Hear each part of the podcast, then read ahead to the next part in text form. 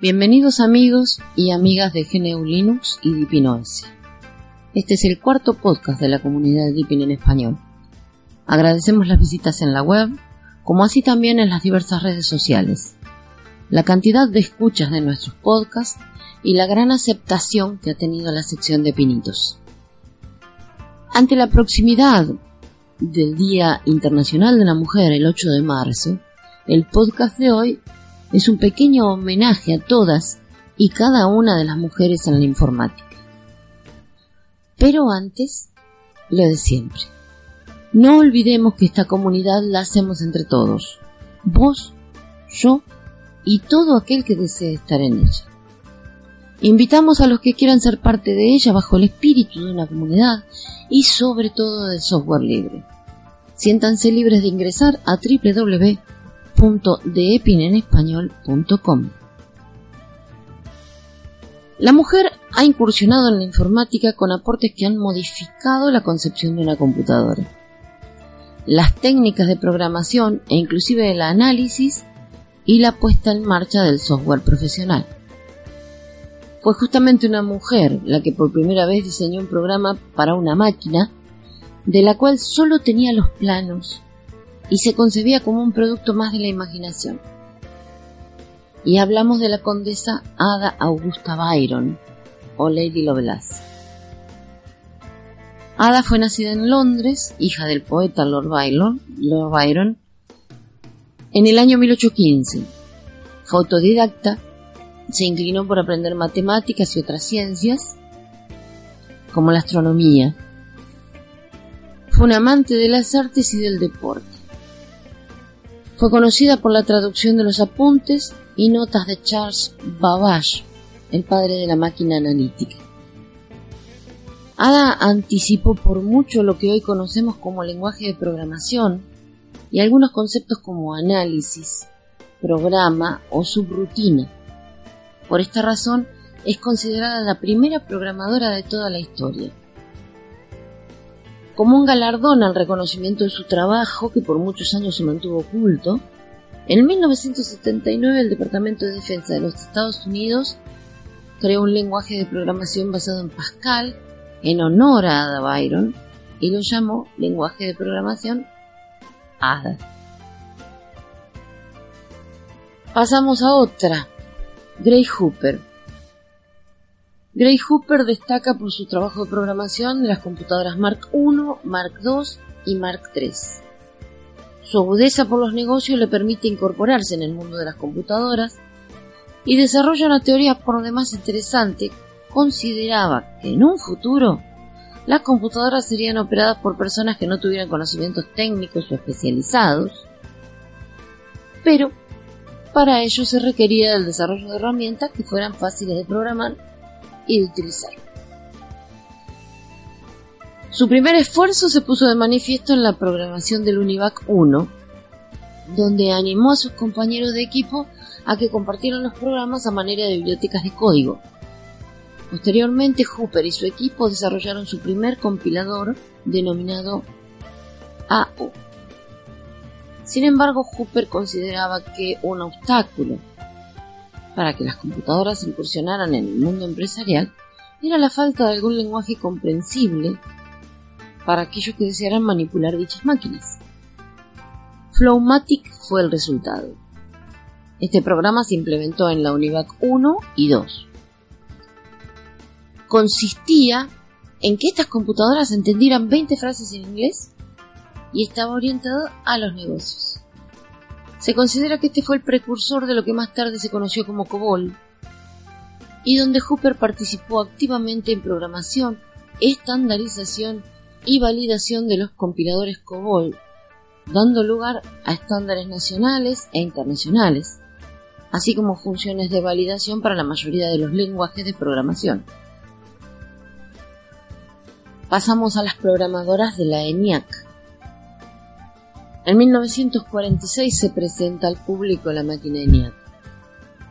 Esta se dio a conocer como un avance tecnológico muy significativo, figurando solamente los nombres de quienes la diseñaron y construyeron, dejando en el olvido los nombres de las seis mujeres que conformaron el equipo inicial de programación de la máquina mencionada. Kathleen McNulty, Frances Vilas, Betty Jean Jennings, Elizabeth Snyder, Ruth Liederman, Marilyn West. Estas dedicaron largas horas, jornadas de trabajo inmensas a la programación de la computadora ENIAC. Este proyecto requería del trabajo de cálculo, pues el objetivo era utilizarla principalmente para calcular la trayectoria balística. Lo más valioso es que estas mujeres no contaban con libros o manuales acerca de cómo programar, así que desarrollaron sus programas a través de diagramas de flujo y crearon su propia técnica de programación. Jude Milhon pionera e ícono de los años 70 en lo que se refiere a la construcción de las primeras comunidades virtuales. Senjud, como era conocida en el ciberespacio, puso de manifiesto una filosofía hacker, pero desde una perspectiva de género. Ella aseveraba, deberíamos pensar en Internet como en una escuela, a la que muchas chicas como nosotras no tuvieron la ocasión de asistir utilizándola precisamente para superar el miedo de no ser lo bastante guapas, lo bastante cultas, lo bastante fuertes, lo bastante bellas, lo bastante despiertas o lo que sea. Puede que las mujeres no sean tan buenas en la batalla física, pero de lo que estoy segura es que son buenísimas tecleando como una ráfaga de metralleta. Palabras de Jude Milton. Milton. Ah, Pasamos a Barbara Toens, entonces va a ser muy largo. Fue una hacker alemana, miembro del Chaos, Computer Club, eh, diplomada en pedagogía, sociología y ciencias políticas. Toens se incorporó a la informática cuando estaba por cumplir 30 años. Fue debido a una situación de desempleo y su interés por aprender programación. Esto último le hizo tomar una decisión que cambió su perspectiva de vida y al día de hoy es una de las hackers más famosas del mundo. Toens asevera que el ser hacker es una actitud de vida, es una forma de aprender y construir tu propio conocimiento para después compartirlo en una comunidad como las redes. Por último, para, para recordar hoy, porque hay muchas mujeres en esto, muchísimas, tenemos a Joana Rutkowska polaca. Es una especialista de seguridad. Se ha destacado por su trabajo de investigación en problemas de seguridad en sistemas operativos y virtualización, así como una serie de tecnologías de hardware. Aprovechando, a mediados de 2006, aprovechando una nueva funcionalidad de los procesadores AMD con tecnología de virtualización a bajo nivel desde el procesador SBM Pacífica, desarrolla una prueba llamada Blue Pill, píldora azul, que demostró que todo sistema operativo que corriera bajo dicha tecnología heredaba un serio problema. Cualquier software podía asumir un rol llamado hipervisor, que significa que adquiere un nivel de control más alto que el de supervisor, que es el nivel al que corre el propio sistema operativo.